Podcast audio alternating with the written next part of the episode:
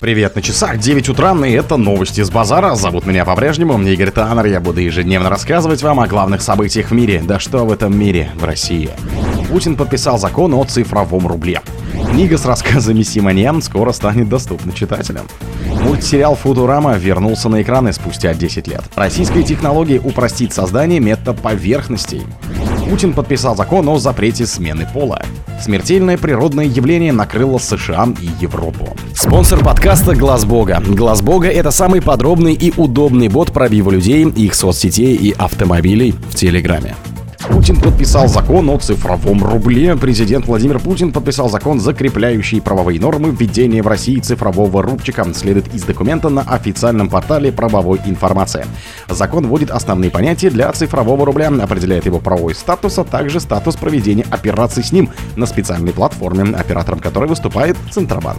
Эти операции будут проходить по правилам, утвержденным Советом директоров финансового регулятора. Он также установит тарифы на проведение операций с третьей формой национальной валюты и сроки, в которые банки должны будут обеспечить клиентам возможность их проведения. Планируется, что для физлиц переводы и платежи будут бесплатными, а для бизнеса тариф за прием оплаты составит 0,3% от платежа. Как отмечается в документе, в цифровых рублях нельзя будет открыть вклад, не получить кредит и проценты на остатки средств в цифровых кошельках начисляться не будут. Книга с рассказами Симоньян скоро станет доступна читателям. Книга «Водоворот» — сборник рассказов главреда медиагруппы России сегодня и телеканала Russia Today. Маргарита Симоньян скоро будет доступна читателям, сообщила журналистка в телеграм-канале. Уважаемые сограждане, дорогие подписчики, напоминаем, скоро выйдет моя новая книга с рассказами, на которой можно сделать предзаказ, написала она. Симоньян добавила, что продолжит выкладывать цитаты из книги еще в один свой телеграм-канал по литературе и истории, чтобы у подписчиков была возможность помочь выбрать фрагмент, который будет на задней обложке. Мультсериал «Футурама» вернулся на экраны спустя 10 лет. Мультсериал «Футурама» вернулся на экраны спустя целых 10 лет после выхода седьмого сезона. Новые серии появятся на стриминговом сервисе Hulu. Первая серия восьмого сезона вышла 24 июля и получила название «Невозможный поток». Релиз следующего «Дети малого болота» состоится 31 июля. Сезон традиционно разобьют на две части. Первый будет состоять из 10 серий и станет полностью доступна для просмотра 25 сентября. О том, что научно-популярный мультсериал снова появится на экранах, стало известно еще в феврале. К работе вернулись авторы проекта Мэтт Грейнинг и Дэвид Коэн, а также большинство актеров озвучки. Однако новость о новом эпизоде омрачилась для фанатов Футурамы в сообщении об отказе Джона Ди Маджио озвучивать Роберта Бендера. Он заявил, что недоволен предложенным ему гонораром. Актер уточнил, что требует повышения зарплаты не только для себя, но и для коллег. Позже он достиг соглашения с создателями проекта и вернулся к работе в мультфильме. Российская технология упростит создание метаповерхностей. Новую технологию создания элементов для устройств отображения информации предложили ученые НИУ МИЭД в составе научного коллектива разработчиков. По их словам, использование лазерных импульсов ускорит и удешевит производство метаповерхностей для дисплеев нового поколения и реалистичных оптических систем.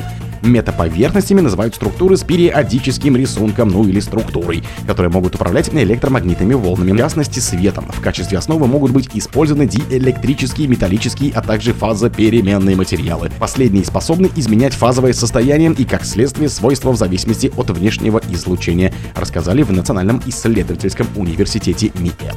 Путин подписал закон о запрете смены пола. Владимир Путин подписал закон о запрете смены пола. Это можно будет сделать только по медицинским показаниям. Документ опубликовали на портале правовой информации.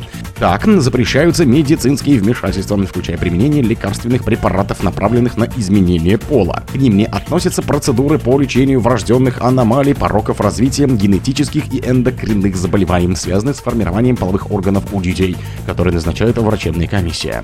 Органы ЗАГСа будут носить изменения в своей записи только при наличии медицинского заключения. Если пол сменит один из супругов, то брак аннулирует. Кроме того, сменившему пол запретят усыновлять детей. Нормы закона не распространяются на тех, кто сменил пол до его вступления в силу. Как заявила замминистра здравоохранения Евгения Котова во время обсуждения законопроекта Комитетом Совета Федерации по социальной политике, документ не нарушает конституционные права граждан. По ее данным, в период с 18 по 22 год органами ЗАГСа внесено около 2000 изменений в документы граждан после смены ими пола. Смертельное природное явление накрыло США и Европу. В северном полушарии сформировался пояс экстремальной жары. Тепловые купола накрыли южные штаты США и северный Китай Китай, а Европа получила тепловой удар из Сахары. Побиты тысячи температурных рекордов на суше и в мировом океане гибнут люди. Сезон лесных пожаров в Канаде развивался вроде по стандартному сценарию, однако через 6 недель стихия вышла из-под контроля. По всей стране спонтанно вспыхнули сотни очагов, власти объявили массовую эвакуацию населения. В конце июня стало понятно, что пожары усиливаются. Согласно отчету правительства, в лицах порядка 500 возгораний, половина неконтролируемых. В конце весны у берегов Перу зафиксировали первые признаки надвигающегося Эль-Ниньо, тепловой фазы южной осцилляции самого масштабного климатического явления на планете. Эль-Ниньо возникает раз в несколько лет и приводит к аномальному прогреву Тихого океана между Австралией и Южной Америкой, что в итоге влияет на глобальную погоду. Тепловая фаза длится от 2 до 4 лет и сменяется прохладной Ла Нинья.